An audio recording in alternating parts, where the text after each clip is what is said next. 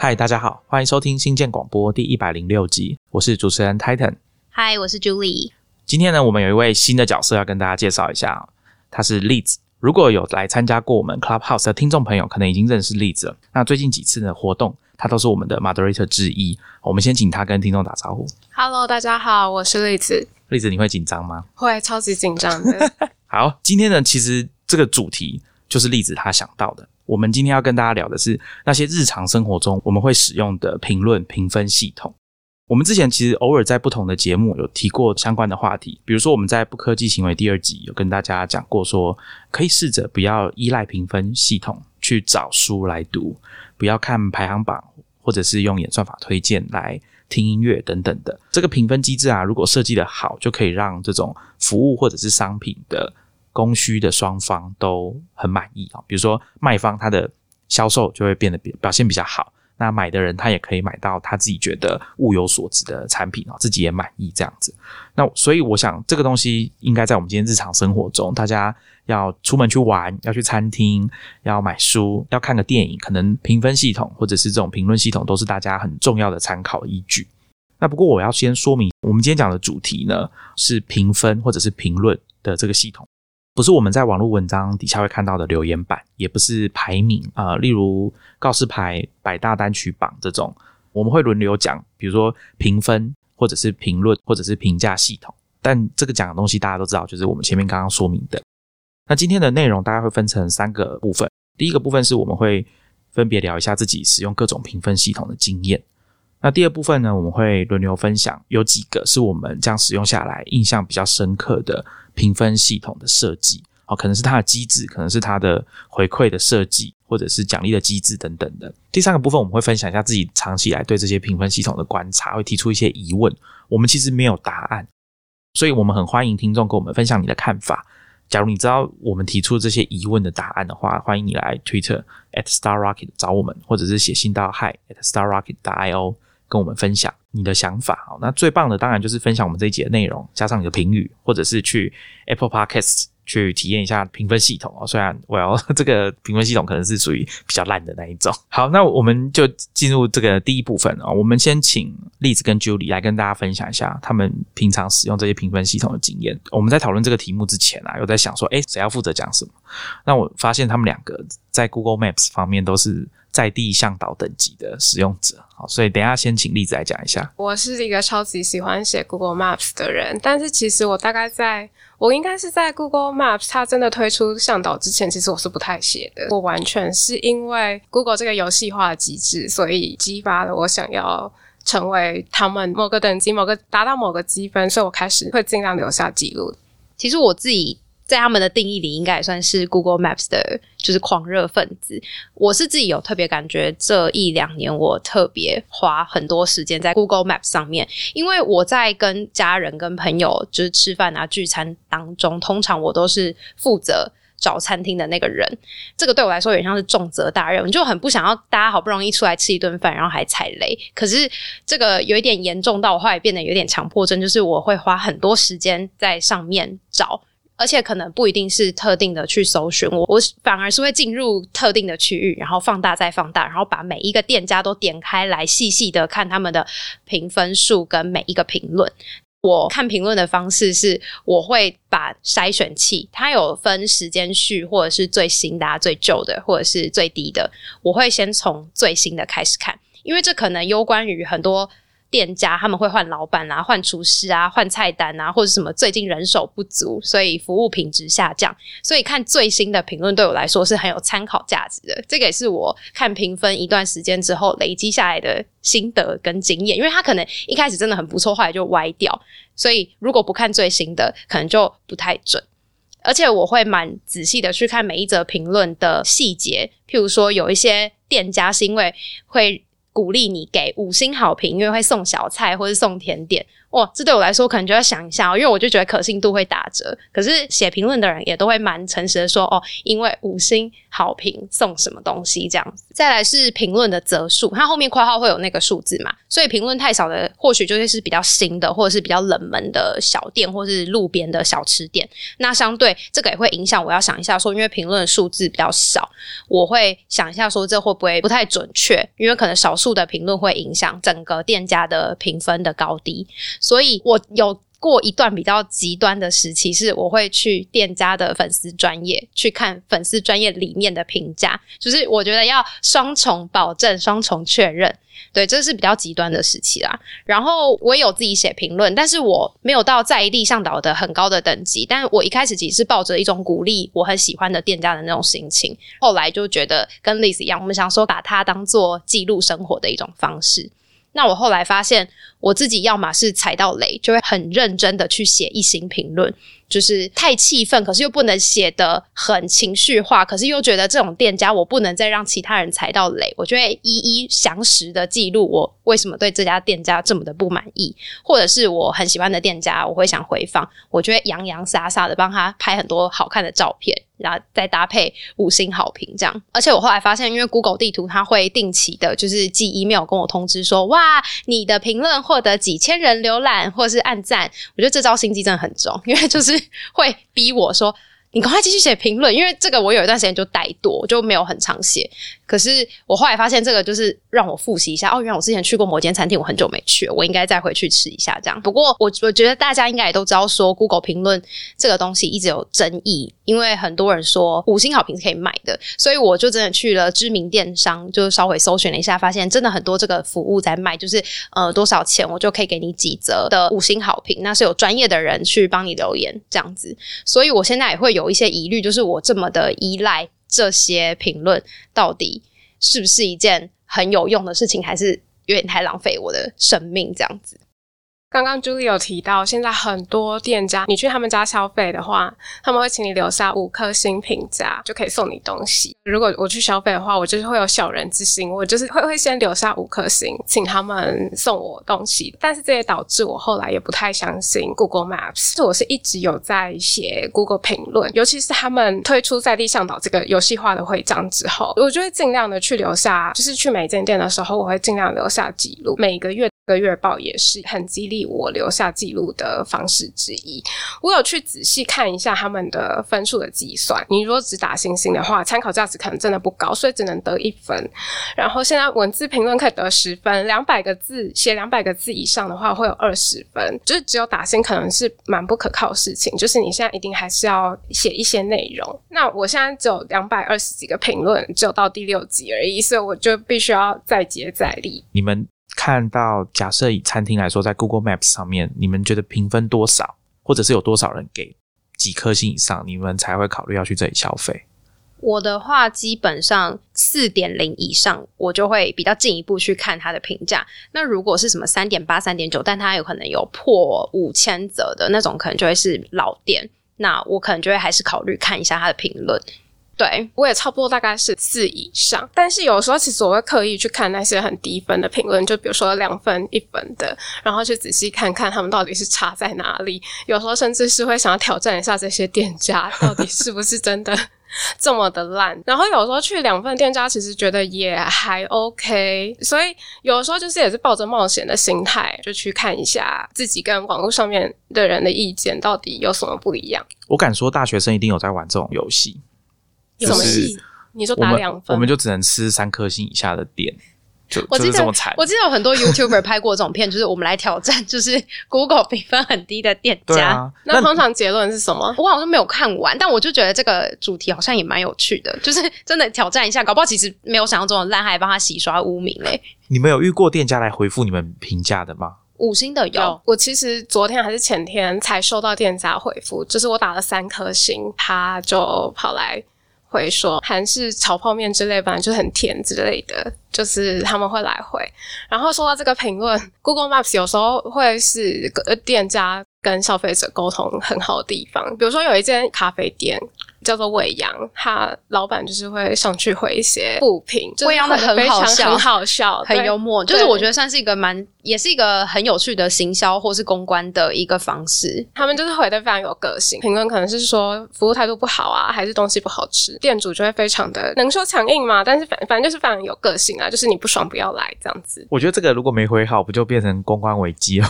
可是这家店想要呈现都是这样子的形象，然后也有可能就是因此引发大家跑去评论的风潮。我记得之前台中不是有一家很有名的，就是米糕店，就阿财米糕店，就是在去年有引发，就是也是因为他们在 Google 地图的评论里面有很多神回复，就是在网络上，就因为有人截图下来，就跟未央的咖啡店一样，大家会一张一张去看，就发现老板真的是很幽默，就是很多人就说老板捡到枪啊，很狂的去回应顾客的一星评价，引起很多网友去朝圣，算是另类的帮店家做了很大量的曝光。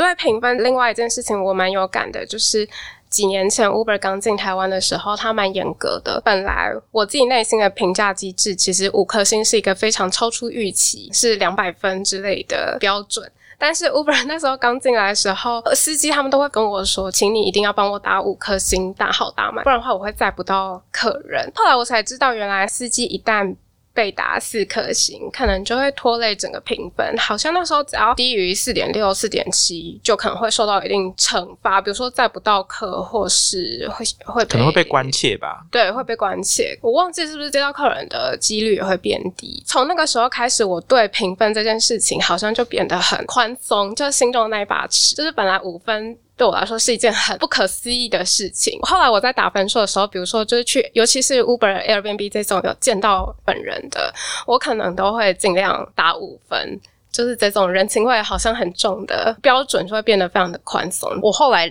Google 店家，我也是，我要么就一颗，要么就五颗，哎，我不会二三四。对我有看过一个报告说，就是大家会去打评论的时候，通常要不是超级喜欢，就是铁粉；要不就是超级讨厌，就是你刚刚说的，对，就是完全是有引发自己的情绪的时候，才会真的跑去打分数。可是这样子会不会太极端啊？就是有可能今天刚好轮值的外场服务生表现不好，这个时段的所有客人都有可能给这个店家一颗星，是这个意思？因为我自己觉得我不算很常给一星的人，那他可能就是整体的真的是很糟糕。就是我觉得可能是很多方面，如果是只是一一两件小事，可能就不会引发我这么大的，就会觉得啊要给一星的心情。他可能就是某方面真的激怒到我。因为我刚去复习一下，我打一星评论的，其实就是可能是那种水电行来家里服务的，那可能他真的就是技术很差，或者是很没有礼貌之类的，或者是住宿可能是民宿的招待，跟他可能原先预期他在呃说明的地方都完全没有符合的状况下，我好像是打这种的，但餐厅我好像真的没有打过一星，我好像比较是针对服务或者是体验上，我会觉得我出了这个价位，那我怎么得到这种服务？很好想知道你打了哪一些，我可以偷偷跟你说型号。其实被司机就是 Uber 司机情绪勒索的部分，我虽然因为很少打 Uber，比较没有什么特别的感受，但我自己是在买网络购物的时候就有被很严重的情绪勒索过。因为我之前有一阵子住在上海，然后我就买了淘宝，就买一些很便宜的生活小用品，我记得才十几块人民币的东西，然后我好像就给了四星吧，因为我就是没有什么特别的感觉，然后我也没有觉得它好到我要给五星这样，所以我就给了四星。就当天下午呢，我就接到了陌生的来电，那他自称是这个商品的店家，这样。哇，他直接打电话，对他直接打电话来给我，然后就很拜托我说，用非常苦情的语气拜托我说，可不可以把评价改成五颗星这样子？我就说啊、可是我就觉得还好啊。他说没有关系，我退钱给你，然后我再另外给你可能五块或十块钱。他等于就是要全额退费就算，他还要多给我钱，让我把评价改成五颗。就我后来就觉得有点太可怕了，所以我就不敢接他的电话，因为他后来一直打来，因为我一直没有去改评价，他就一直打来，后来就干脆只能封锁他，因为我也不想要为了拿这个钱去改评价，这样。只是我不知道会不会真的有人就是觉得，诶，这样还可以赚到一点钱，就真的在买网络购物的时候。就是利用店家的这种很害怕负评的心理做这种事情，但我那阵子又特别感受到，就是就是淘宝的店家，他们可能就是一个东西，就是成本其实很低，他们能赚的东西，应该说他们的利润空间是很低的，那他们就很希望可以冲高一点的评价，就觉得他们也是啊，生意很难做吧，那你这样子觉得网拍的评价可信吗？不可信啊。所以我那时候买淘宝跟虾皮，我也是要看评论，要看很久。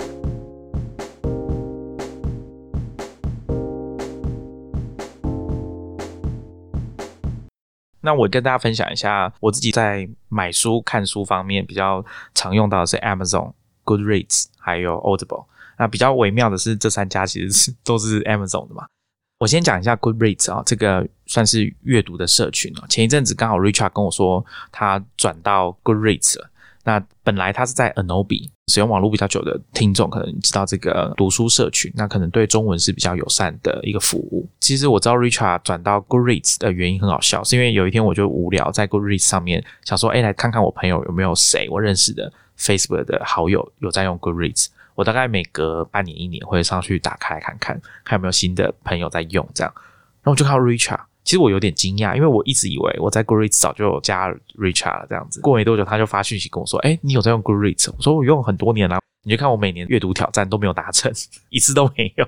好，那我先讲一下 Goodreads 啊。首先，我会去看 Goodreads 的最主要原因，就是因为当我在书店看到某一本书的时候，我就会习惯性的想要去。看一下这本书表现怎么样，大家的评论好不好，然后再决定我要不要花钱买。如果我在书店的话，我当然可以直接读那本书，就是稍拿起来稍微读一下。但是有时候我是人不在书店里面，然后手边也没办法说，哎，上网看个试读。那这样的话，我就必须要仰赖 Goodreads 上面的评价。而且 Goodreads 在评论评分系统上面，我觉得做的还不错啊，因为它的分数哦，大部分很多我想要看的书，可能上面的评分都很多，可能几千甚至上万都有，而且上面会有一些。很认真在写书评的人，他们有一个排行榜，大家也可以去看一下。像台湾，你可以去看台湾有哪些喜欢写书评的人，他们有一个排行榜。那或者你也可以看全球，然后甚至可以看过去一个月，或者是 all time 啊，就是从以前到现在最常写评价是谁这样子。那有几个我比较熟悉的名字，我点进去发现啊，他是退休人士，所以他经常在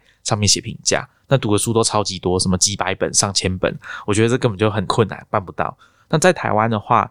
我看到有一些书评写常写书评的，其中一个好像是台大的教授史嘉玲啊，Karen 中，他有在上面写不少书评，大家可以去看一下。我自己呢，在用 Goodreads 的时候，我的标准是这样：我看了大概觉得如果三点八分以上的书，我就会觉得哦，那可能可以看一下。那当然我会看一下书评，而且会故意挑稍微低分一点的来看一下，说到底这本书的缺点是什么。因为通常我对这本书有兴趣，大概我就会想要看，但是想看的书很多嘛，所以你需要找一些。方式来筛选，好协助自己做一下判断，所以这时候看比较低分的评价，你就可以作为参考。有一些人会很明确告诉你说，其实这本书的概念用一句话就讲完了啊，或者是第一章在强调这本书的主题，读完第一章就够了，因为后面的呃五章七章全都是在重复第一章讲的东西，它只是在只是在强化这个观念而已。那如果像这种书，你可能就可以再考虑一下，或者是。你看了这些比较差的评价哦，比如说只给一颗星或两颗星，然后告诉你说啊这本书真的很不好，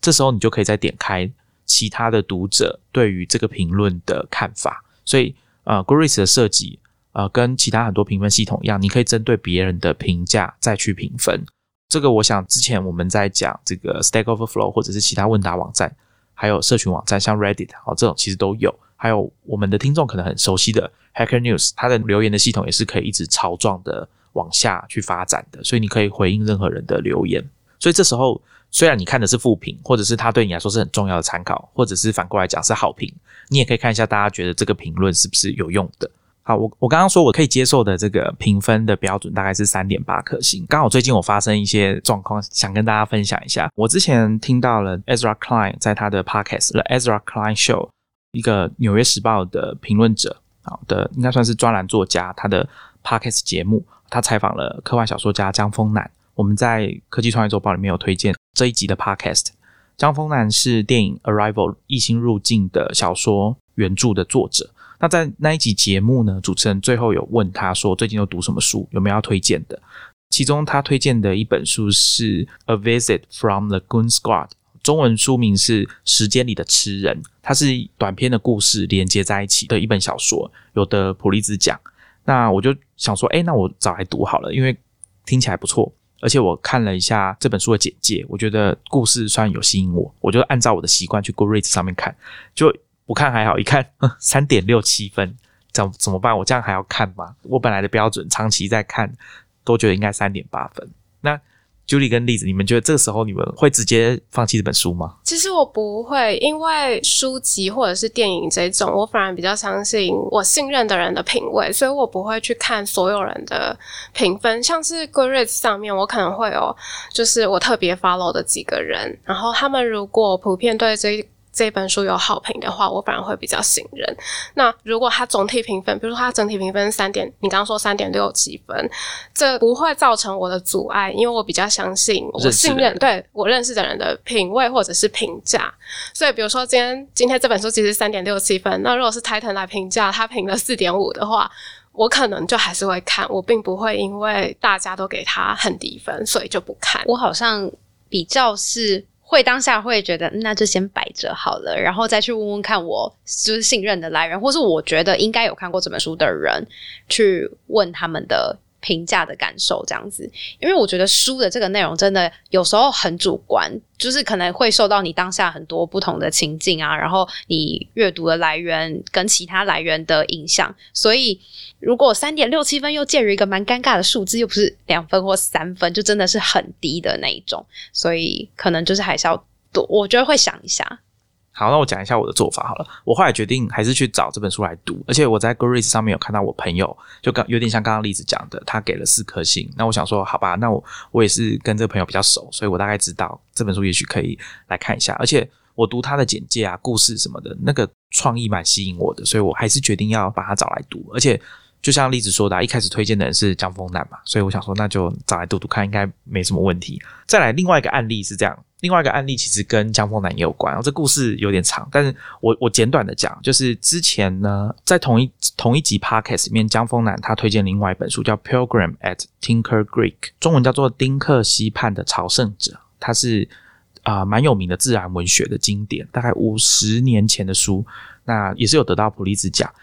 中文版吴明义有推荐，我想说我就来读一下他的推荐文。我发现他在介绍这本书的时候，有提到另外一本书对吴明义个人产生重大的影响的书写者，一个当然就是这一位《丁克西班的朝圣者》的作者 Annie Dillard。那吴明义在那个序里面，他就讲到说，除了《丁克西畔的朝圣者》的作者对他的影响之外，他有提到另外一个作者叫做戴安·艾克曼，他写了一本书叫《人类时代》，刚好我有这本书，我就先找来看。我去 Goodreads 上面找评分的时候，刚好又很尴尬，这本书是三点七分。我想要跟大家讲的就是，这些书其实我。还是会到最后还是会找来看。虽然说我平常有一个标准，就是希望说，哎，尽量找三点八分以上的，我觉得比较好。因为 Goodreads 上面其实大家评价是很严格的，我自己是这样觉得。我觉得对 Goodreads 上面对文学小说的评价又更严苛，商管书反而还好。商管书我常常看到四四颗星以上，但是文学的我觉得三点五以上好像就算高了。对，因为像我刚刚讲《丁克西畔的朝圣者》啊，那本书可能有被列为。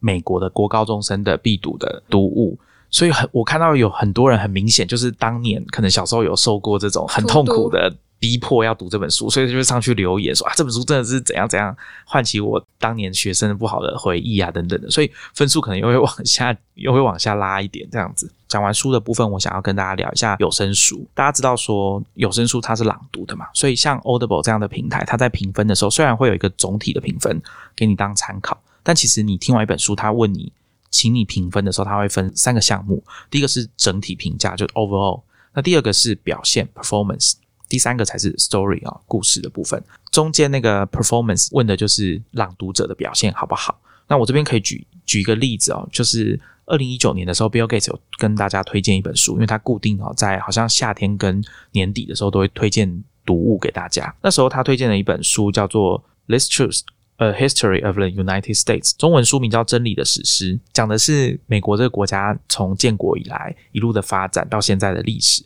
那作者是哈佛大学的历史学者 Jill Lepore，他这本书在 Goodreads 上面的评价非常高，超过四点四分，而且评价的人大概有七千多个人去去评分，然后有一千两百多人去写书评。大家去看这本书的时候，第一个书评可能会跳出来就是 Bill Gates 的书评，他是真的会在上面写书评的人。可是呢，如果你去 Audible 找这本书来听的话，你就会发现它的评价虽然也不错，总体看起来有四点五颗星。可是如果你按照我们刚刚讲这个方法，你去找评价比较差的来看，你就会发现这三个我刚刚讲的整体评价、表现还有故事这三个评分里面，很多人会给这本书的 performance 只有很低的分数，可能只有一颗星或两颗星。那我看了一下这些留言，他们会觉得可能是这一本有声书的声音没有处理好。那有些人会说他纯粹就受不了朗读的人，也就是这本书比较特别，他是作者本人来朗读的。那我觉得，毕竟人家是作家嘛，并不是一个专业的朗读者，所以他们就会觉得说，我觉得这个作者在自己在念的时候，他有些地方会故意念得很快，那有些地方速度差异就会很大。那我觉得这可能就是涉及到大家听众可以接受的范围是怎么样。所以在同样是一本书的内容，你是用听的还是用读的，就有差。那像 Amazon 的评论有一个功能，就是你可以拍照，把你买的商品拍照贴到评论区里面。那之前 Stripe 我们有讲，我们有跟大家分享过，Stripe 有一个部门在做出版的，叫 Stripe Press，他们就真的要印纸本书跟做电子书这样。那有一本书之前我跟大家介绍过，《The Dream Machine》，我本来一开始想要买。纸本书，因为它封面设计蛮特别的，而且它是一本不错的书。可是我去看 Amazon 的评价，我发现有人就 po 照片上来，就是那本纸本书的实体的照片，字超级小，因为可能是想要做的比较精致吧，所以字很小。然后他就说这个字没有办法读，所以我就果断的放弃，我直接买电子书，我就不买纸本书了。这个时候能够放照片的评价就非常有帮助。举例例子，你们买书的时候，你们会去哪边看评价吗？如果是外文书的话，我也会去看 Goodreads 上面的评价。但是，就像刚刚有说的，在书或电影这方面，我会更信任就是自己的朋友或自己有在 follow 的人。Goodreads 上面只是一个印象分数而已。通常我会去查他在 Goodreads 上面的时候的评价的时候，大概都已经确定，我大概会很想要读这本书了。嗯，那只是看一下大众的评分是怎么样子。中文书的话，我。有时候会去看 Remove 上面的评价，博客来偶尔好像也有，但是台湾的书评好像不是很兴盛，就是每次看评分的时候，好像都只有个位数或者是十几个，所以参考价值好像不会很大，反而是就是可能看一些部落格之类的，可能才会看到一些。推荐或者是不推荐的理由，因为几年前好像博客来把他们自己的读书社群松鼠窝啊，它收掉了。那现在好像就是大家看书的商品页面的时候，在最下面会有一个其他人评分留言的地方。我的印象跟例子一样，就是数量其实很少，即便是很有名的书，数量好像也不多。那你们会想要去留评论吗？我不敢说是书评，但是就是一个记录这样子。但是好像也不会留在刚刚提到的几个社群，耶，就是纯粹是自己的笔记而已。我必须要说，写这个评论压力超大，就是你要评价一本书，你要评论这本书好不好，感觉就是很容易被人家赞，你知道吗？对。所以可能就是比较只能是抒发看完这本书的一些心得或是收获，但是我觉得要讲到打分数，好像有一点很要很严谨的去看待，就是你对于一本书就一个人的呕心沥血之作的那种评价，好像有一点比较比比批评一间 餐厅好像还会更谨慎一点。回到书评的部分，我有一个小故事想跟大家分享哦，这是是我女朋友跟我分享的，她之前在听 Podcast This American Life 的时候，有一集啊叫做 Everyone's Critic。就是大家都是批评者。那一集的节目的第一个故事是，他们访问了一个关于梅丽史翠普这个演员的一本书的作者，那就是在谈说，哎，你你身为作者，你怎么看待 Amazon 上面对你的书的评价？他就说，哦，我写完这本书之后，我就偶尔会上去看一下评价。虽然我讲偶尔，但其实是每天啦，我每天都会上去看评价，因为很很在意嘛。看到好评的，都要觉得就觉得说，哦，不错。但是看到坏评，他就会点他们的名字进去，看看这些人都针对 Amazon 上面其他产品做了什么评分。就是上面有一个账号，你点进去之后就可以看到这个人在其他商品给了哪些分数，有什么评价。我猜这个作者他就是有一个。想法，或者是他想要证明一件事，就是说这些给我低分的人都没有眼光，我就要来看看他们在其他产品上面给的分数到底是怎样。然后他就发现说，有一个给他评价比较低的人的使用者，他评了什么？他评了一个可能放蛋糕的架子，然后给五颗星，留言很简单，就是 perfect。他又说我不懂，就是难道我的书比不上这个放蛋糕的架子？带给他的这个愉悦感更多嘛？然后他要接着继续往下看，这个使用者还给什么分数？他给了 Amazon 的礼品卡，我忘记是多少钱的礼品卡，也是五颗星。然后这个作家就说：“我不懂，二十美元的礼品卡不就是二十美元吗？就是为什么这个是五颗星呢？”那我心里在想说啊，可能他就觉得这个很好啊，就是。物有所值，我付二十美元买到就是二十美元的电子礼券嘛，你的书可能就不是这样。我在我在想是不是这样？然后这时候主持人很坏，主持人就说：“那你有没有想过，那些给你好评的人，他们会给其他产品什么样的评分？”然后这时候作家应该有感受到这个主持人的恶意哈，他就说没有，我不会看，我觉得他们都是天使，给我高分的人都是天使。然后主持人很坏，主持人就说没关系，我帮你看，我们来看一下。其实我发现啊，有一个给你好评的人，他也给 Amazon 礼品卡五颗星，而且他给了三次，这个作者就讲不出话啊。我我觉得这个是蛮有趣的，大家也可以去看一下。我猜 Google Maps 上面是不是也可以？对 Google Maps，其实我也会去点进作者，就是留下评论的人，他们对其他餐厅或者是空间之类的地点留下什么样子的评论，因为这也是一个很好参考价值。当我看到负评的时候，他留了一颗星，我点进他的 profile 里面，他就是只有那一个评论而已，应该就是盛极之下，对对对，就是极怒之，就超级生气的情况之下，然后就特地跑去 Google Maps 去给那个商家一分。然后现在 Google Maps 他们也最近好像是。新增了那个追踪的功能，就是你可以追踪哪一个人的评论的功能。但是我到现在还没有真的去 follow 哪一个人，你有吗？我没有真的 follow 某一个人，因为我觉得其实蛮多人他的那个形式感觉很像在写一篇很完整的史记，然后还会帮他们就是用很特殊的格式，感觉很像在 Instagram 上面的那种呃 hashtag 啊，然后有很多他们自己的标记，就是感觉他们是有在经营就是自己的 Google。地图评论的一个形象。说到追踪啊，其实 Goodreads 上面有追踪功能，就是你可以追踪其他使用者，甚至它有针对这个使用者的评论出 RSS，你可以订阅。所以如果你在上面发现有人写的书评是真的很言之有物，对某个主题深入的研究的话，那我觉得你也可以订阅他的评论，去找书来看。这样子，我觉得这个帮助是比较大的，因为书很多，大概也读不完，所以精挑细选应该是蛮重要的。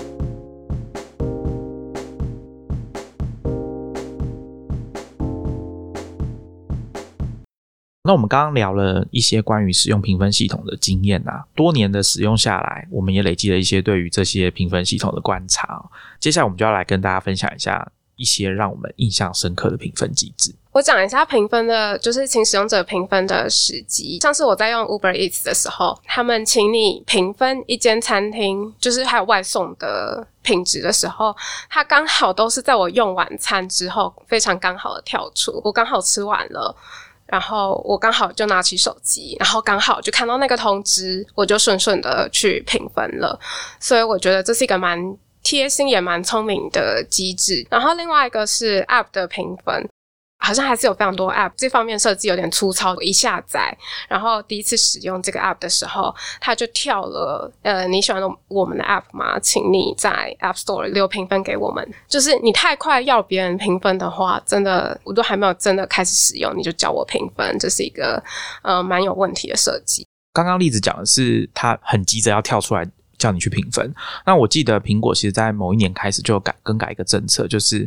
开发者如果要请使用者评分，你每一次的更新只能有一次机会，就你不能用掉就没了，你不能重复的，就是跳出跳出这个评分的请求的次数是有限制的。那我不确定我讲对不对啊？如果我们的听众有人是 iOS 开发者，也可以来跟我们讲一下。刚刚例子你说 Uber Eats 它跳出评分的时机，真的是这样子吗？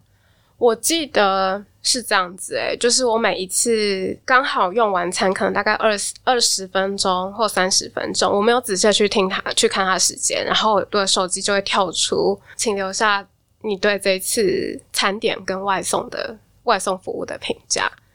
酷，我哎，这个我这个我倒是没注意到，对对对。我我是会打分数啦，但是我没有注意到说，哎，到底是什么时候填这样子？那你打分数的时候，都是你特地再进去那个 app 吗？你特地再进去 Uber Uber Eats 的 app 吗？没有啊，我都是从通知点进去，但我没有注意那个通知是什么时候送来的。哦，对我是有我我是有感觉到这一点，不过可以理解，就是好像也没什么道理，在一送来马上叫你评这个餐点好不好？太奇怪了。因为我比较少用 Uber 或者是 Uber Eats，不过我觉得像 Netflix 这种串流的服务，应该算是台湾人普遍应该会很常用的服务。可是我不知道大家有没有想好奇过，就是为什么 Netflix 上面本身并不能给大家用评价的方式？因为它其实我是查了之后，因为我没有很早期就开始用，但它我是查了之后才发现。二零一七年当时是有评分机制的，然后是用星级的评分，而且可以让使用者写评论。可是到了二零一七年的四月的时候，Netflix 就是开始改用按赞跟导赞的评分系统，所以他把原本的星级换掉了，然后会用按赞跟导赞的方式加上一个 percent match，就是这个数字代表说，哦，这个使用者对 Netflix 推荐内容的喜欢程度跟你的一个 match 程度，会给你一个数字。那一直到一八年，他们也把评论功能拿掉，官方的说法是说使用率太低，所以他们就干脆不要用了。可是因为其实我后来查了之后，发现他那个你给星等的这件事情上面会呃让使用者感到很混淆，原因是因为定义上面的那个落差，就是官方的四星定义是代表说那些跟你对这一部影集或电影有相似看法跟品味的使用者。他们也觉得是四星，可是我们可能一般人当下会觉得说，哦，是是平均都是评出来是四星这样，所以 Netflix 也从数据发现说，哦，就使用者的观看行为跟他们自己宣称说我们喜欢是这样的类型的呃内容是两回事，是不不合不起来的。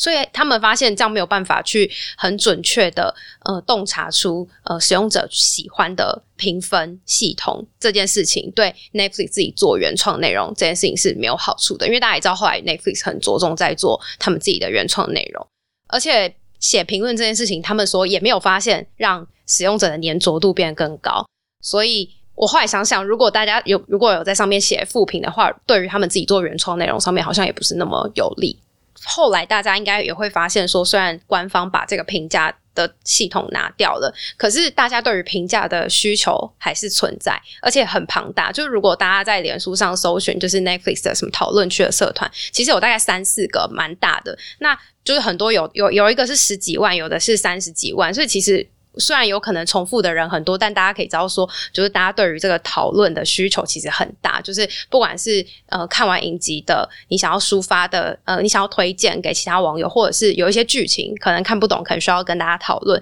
就是大家还是需要有这样的一个社群的地方。然后你也可能会想要请大家推荐。那我觉得还有一个不错的地方是，很多网友会整理说，哦，可能是在月底前哪些影集会被下架，那请大家赶快把握时间去看等等的。我后来也发现，台湾现在有开发者。有做一个就是这种客比较客观的评价资讯平台，就是想要弥补呃这一块的需求，就是它叫做 A W W Rated。那这个开发者他那时候就在他的文章跟他之前去上别的 Car Podcast 节目的时候就讲到说，因为很多人对于 Netflix 的推荐机制，就是他现在是用演算法个人化的推荐机制给你，那很多人对于这件事情是相对没有那么信任的，因为我还是很怕踩雷，毕竟看。影片跟电影，它不像听音乐，说我感受可能前三十秒，我就觉得说我可以知道自己会不会喜欢这个内容。所以，就是如果我一旦看到我不喜欢的内容，对使用者来说浪费是更多的时间。所以他看到了这个需求的存在。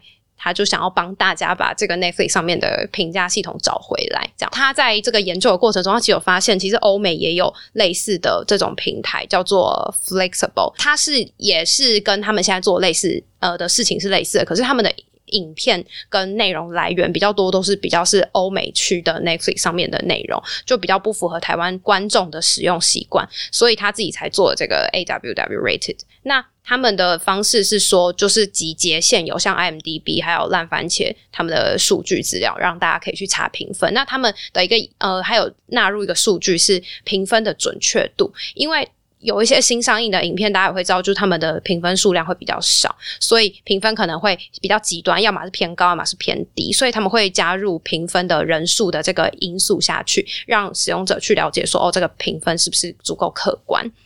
讲到影片的评论。我想要补充一下 IMDB 的评分机制哦，我猜应该蛮多听众会在去决定要不要看这部电影之前，会先上去 IMDB 查，但是大家也可以点进去他们的这个评分，它会详细的列出来每个年龄层给的分数跟性别给的分数，所以我觉得这个参考价值应该也算蛮高的。比如说像《暮光之城》好了，那大家可以想象它的年龄层。给的分数的高低，以及性别给的高低，会出现很明显的落差。大家可以去找来看一下。那其实去找电影的时候，Google 它会，它也会直接显示多少 Google 的使用者会喜欢这部电影。你们会在 Google 上面评分吗？诶其实我没有试过 Google 上面可以评分，但是我知道它 preview 的时候会显示那个分数，可是我以为它是带进那个 IMDB 或烂番茄的、可是它好像是写九十七 percent 的，比如说九十七 percent 的 Google user 喜欢这部电影，所以我觉得这个超级感觉就是不太可信。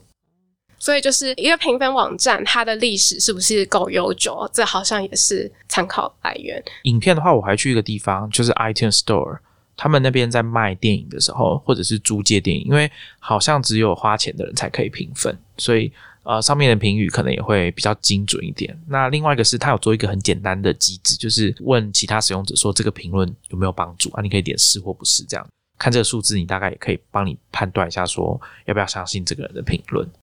好，那我跟大家分享一下，同样跟 Uber 一样是算共享经济的服务嘛，Airbnb。虽然过去一年大概大家没什么机会用 Airbnb，那我早年在用的时候，他们的评分设计是比较特别的。它大概是这样设计，就是你是房客去入住之后，时间结束，系统会问你说要不要给评分。在你给评分之前，你是看不到房东对你的评分的。它的设计应该看起来原本的机制是希望你的评分不要受到房东的影响。那大家知道说，其实，在 Airbnb 上面评价是非常重要的。我想大家出国去玩，你大概不敢住一个评价很烂的 Airbnb，你也不敢去住一个没有人给过分数的 Airbnb，因为你不知道会发生什么事情。所以评分这件事情，在对 Airbnb 的房东跟想要去住的使用者来说，都是很重要的。有时候一个不小心可能会攸关性命，哦，就是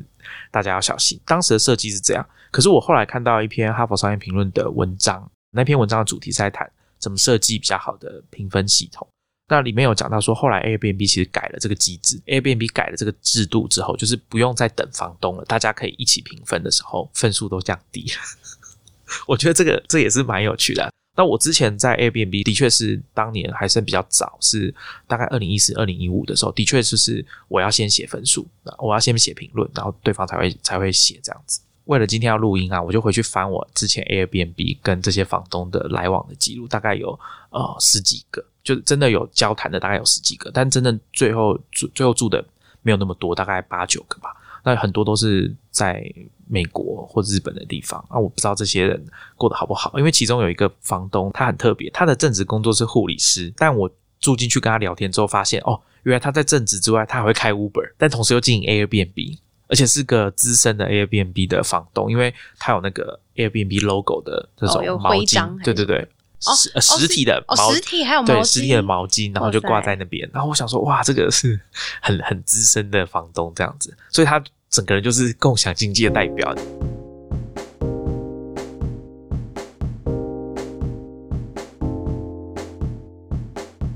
好，那我们大概聊了一些观察，就是我们刚刚讲说，哎，印象是比较深刻的评分机制。那接下来，我跟 Julie 还有例子想要跟大家聊聊，就是我们对于这些评分机制的一些疑问吧。有一些长期以来我一直想想不懂的地方。我们刚刚有讲到 Google Maps 的评分，就是餐关于餐厅的；我们也有讲到 Amazon 上面买东西的评分。我其中一个我不太懂的就是台湾的比较大的电商网站，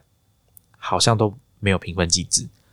我不知道为什么会这样，你们有想过这这件事情吗？没有评分跟评价真的是就蛮困扰的，因为这样子就变成我在决定要不要买这个商品的时候，我需要去找很多其他的参考资料，就是其他部落格之类的，或者说其他网友的分享，这样子就会变成让我在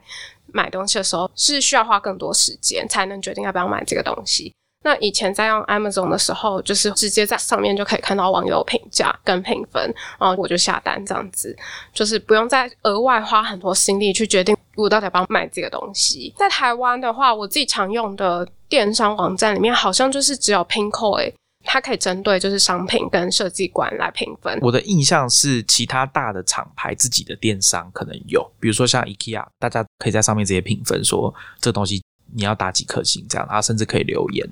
苹果好像也有，但是刚刚例子讲到一件事情，我觉得要特别我自己的感想就是，如果你要买一个东西，你去 Google，因为比如说像我们台湾比较大的电商网站 PC 或 Momo 可能都没有这种评分机制，所以你为了要买一个电器或是买一个商品，你可能要去 Google，可是出来的结果通常都很烂，我觉得这就是会让大家觉得很挫折、很讨厌的地方，或是非常多广告。就是我根本就是已经不信任，就是 Google 搜寻结果出来的第一页、第二页之类的。就是如果大家有比较好的搜寻，就是在台湾要搜寻这种商品，有比较好搜寻技巧也可以分享，避免看到太多广告或公关文的话，也可以跟我们分享。因为其实我自己比较常用的。可能会是虾皮，但是虾皮上面的评论，它有针对店家的，然后有针对单项商品的评价。那它的评价里面也是可以放图片跟影片，然后我会避免去看那些罐头的评价，也是从一星的开始看。如果一星的相对很少，我就会选择买那个商品，就是我也不会买卖出特别多的，因为它有一些破万件的不一定比较好。我自己是觉得它可能就是相对便宜，但其他的我好像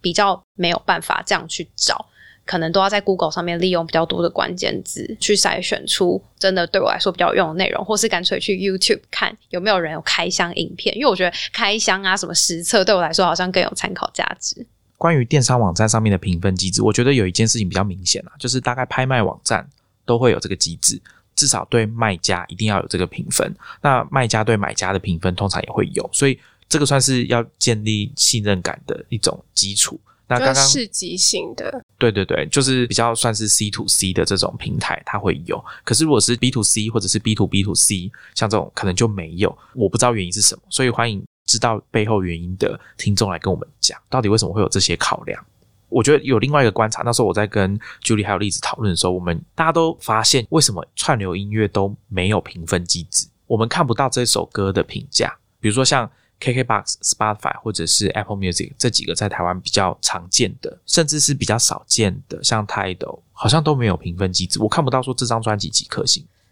小时候我在刚开始有在听一些英国摇滚的时候，那时候因为其实不是很熟，所以就是会去用一个网站叫做 All Music。来看别人的评分，它应该是一九九几年就已经成立了，然后它也是有专业乐评，跟像我们这样子一般人可以自己去评分，但是。后来觉得不太会为音乐评分，一个是我听音乐我喜欢或者是不喜欢，可能也是很快就可以决定的。另外一个是现在听音乐的单位好像也比较不是专辑了。那如果要我只为一首歌评分的话，好像又有点太多了，因为一首歌可能它就是，比如说我现在听三分钟，然后它就过了，可能还是会有特别喜欢某一首歌。好，但是说真的，就是没有一个地方可以让我评分。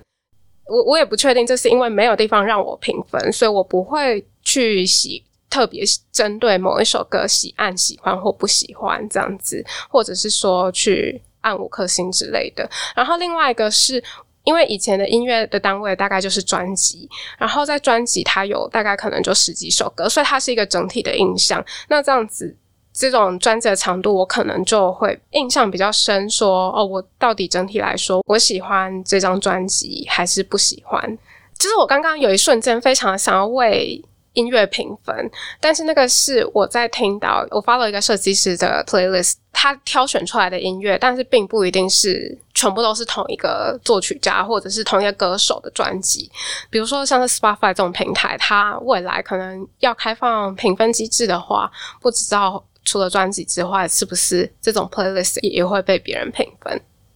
刚刚我是直接说音乐上面我们看不到评分，就是我们不知道这张专辑乐迷对它的评价是怎么样。但是有一些服务的确它可以让你打分数，像 Apple Music 好了，它可以按 like，你还可以按五颗星的星等去评。那个五颗星等的星评比较像是你自己系统，你对你的资料库要怎么去整理？因为它可以设定一些所谓的 smart playlist，就是。用筛选的方式，比如说，你可以用一个播放清单列出所有过去一个月你给五颗星的歌，然后你就开始反复的听。但这个机制比较像是针对你自己个人去使用，所以其实我们在上面也看不到说，哎，对音乐的评价到底怎么样，就大概只能去一些乐评网站用他们的这种标准作为参考。那我不知道说其中一个原因会不会像刚刚提到的，你要知道这首歌跟你合不合拍，可能只要几秒钟就可以决定。那不像说看影片、看电影要花很长的时间。或者读一本书，其实也差不多。可是我会怀疑说，难道答案就这么简单吗？会不会有其他的因素在里面？这是我非常好奇的地方。好，那最后我们就请 Julie 跟栗子哦，来跟大家总结一下他们这样使用评分系统下来的一些习惯，跟他们怎么去判断这些评分系统给他们的资讯。讨论到这个题目的时候，就有让我很认真的要去反思自己评价的行为跟习惯，因为很常在使用这些服务的时候，评价一件事情其实不花多少时间，评价别人相对也很容易，可是，在做评价这件事情上，我觉得可能要更多想一层的是，我现在打的这个分数写的这几个字会产生多大的影响？可能没有到杀伤力这么严重，但是至少。在网络世界的，不管是发言或是打分数，我觉得好像都要再更谨慎一点。虽然我觉得我的评论可能不会太有情绪性的字眼，但是我会觉得，如果我之后还会打一星评论的话，可能要再更具体的，可能譬如说附上照片。我觉得对。评价系统使用上可能会比较是一个正面或者比较健康的做法，因为我自己就在想说，一个很适当或是设计良好的评价系统，我觉得是可以养出良好的互动或者是行为，因为它如果可以激起就是卖家或者是买家之间的一些互动，或是它可以成为一个好的回馈的机制的话，那或许其实是一件好的事情。可是如果是一个设计，没有那么好的一个评价的系统，或者是我们自己没有有意识的去做评价的话，那好像会带来一些不好的效果。所以我也在练习说，要多相信自己的直觉。就是走在路上，如果看到一家餐厅感觉不错，我可不可以试着不要拿起手机，打开 Google Maps 查它的评论，再决定要不要走进去？就是。不要被评价绑架了我自己的生活跟判断力，就是我觉得跟摆脱演算法的影响的概念上是类似的啦。因为也是我朋友就问我说：“你有没有办法？我们今天都不要用 Google Maps 决定我们今天要吃哪家餐厅、去哪家咖啡厅，我们就相信直觉。”可是我说我真的很难，因为我说我不想踩雷，然后我就会很想看人家推荐什么。我说至少我不看评论，但我可以看就是大家在评论里面推荐什么必点没吃到，这样不是很隐恨吗？就是我好像有一些执念，可是我觉得。这些执念好像有点太多的时候，适度的好像要放下一些。对我来说，其实我好像没有到非常依赖 Google Maps 上面的评论，可能因为我对饮食这方面比较随便。但是我反而是觉得，在看书，我可能会更需要找回自己的判断力之类的，因为我有点太虽然不是相信评分，但是也是相信别人的评价。会觉得今天我信任的人，或者是说我有在 follow 的人，他们说这本书很好看，或是很难看，就会在我心中种植下这个印象，反而就会阻挡我去看的动机。比如说，好，我去逛书店的时候，我就是看到一些感觉好像还蛮不错的书，可能跟很多人一样，我就会先去 Google，然后去看别人的评价。但是我现在也有点想要摆脱这种习惯。自己打开书啊，自己看几段之后，然后自己决定我要不要继续看下去。哎，为什么你们两个到最后讲到最后都是好？我们要摆脱对评分系统的依赖，因为我自己真真的很依赖。可是类似你不是要进行什么无评价运动？对啊，我就会尽量不看 Google Maps，不看刚刚说到的一些评分网站，比如说 Goodreads。可是这真的有点难耶。大家听到例子已经放弃，马上 刚刚电光石火，现在已经放弃了。在 Google Maps，就是像刚刚朱莉有讲到的，自己的一句话可能会带来一些正面或负面的影响。其实我现在是想要训练自己写一些客观的东西，所以比如说在 Google Maps 上面，可能就会针对不一样的情况去写它的评分吧。比如说我今天进去一个空间，那它提供的饮食是怎么样，它的服务状态是怎么样，它的空间整洁，可能可以写详细一点。对对对，分开的评价。以前我写评论就是有一点太滥情了。会用一些太散文式的笔法去写，然后可能只会针对某一个点去写。那现在可能条列几个我本来就很重视的一些面向，分别评价。这又让我想到 Google Maps，它评分只有单一的五颗星而已，就是它不像比如说 Uber Eats。切分的更细，或者说像刚刚 Audible，但是一个空间它其实有很多面向，这可能就是要靠自己在评论的时候，可以自己再切出几个面向来写的更客观一点，然后会更有参考性一点。好，那我这边推荐大家两篇文章可以去读一下，一篇是我刚刚提的那个哈佛商业评论关于怎么设计一个好的评分系统的文章，大家可以去读读看哦。上面就有讲到像我刚刚说 Airbnb 的这个机制，还有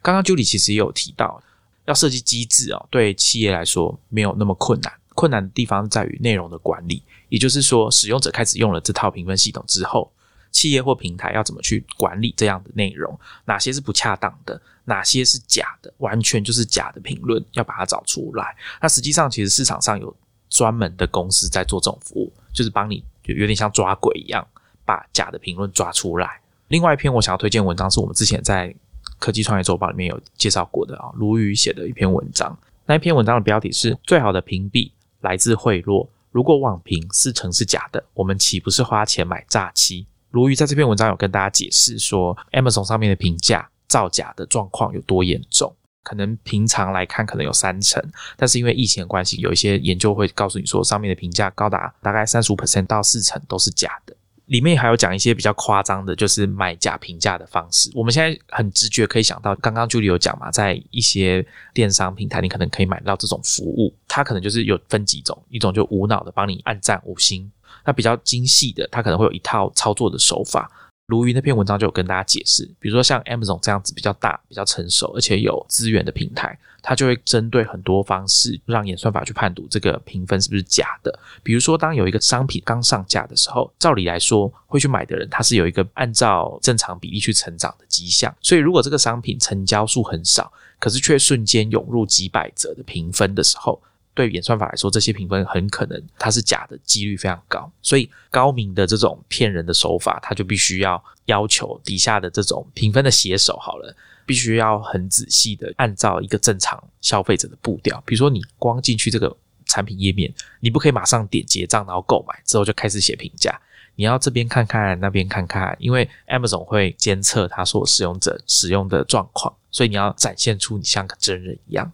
而且，其实早年 Amazon 它有一些机制是，就像我刚刚讲的，你要买了东西你才可以写评价。那甚至有提供这种所谓认证过的买家写的评价。可是它同时也有开放其他人去写，因为同样一个商品也不是只有 Amazon 在卖而已。那提供评价的好处是，他们觉得说，如果这个产品有够多的好评，不管是不是在 Amazon 上面买的，只要他们愿意来写好评，那是不是大家就会愿意在 Amazon 上面买这个商品？所以也会开放。没有买过的在上面写，这是有的。可是就是因为这样，会导致有一些作假的机会在这边。那在 Amazon 这种 marketplace 的平台上面，有可能一种状况就是，如果你被发现你的产品，或者说你这个商家有很多假的评论，那 Amazon 的演算法就会把你的搜寻排名降到很低，甚至你可能会直接被下架，然后列为拒绝往来户这样子。所以，鲈鱼在你文章里面有写到更狠的这种方式，就是你去帮对手给二评哦，这是比较简单想到的哦，给二评，然后再找一堆人去按说，哎，这个二评是有效的。可是还有最高级的方式是什么？就是你要给对手好评，直接给对手五星评价，为什么会反而造成更大的伤害？大家可以去找文章来读一下。好，那我们今天就跟大家聊到这边，我们下一集见了，拜拜，拜拜，拜拜。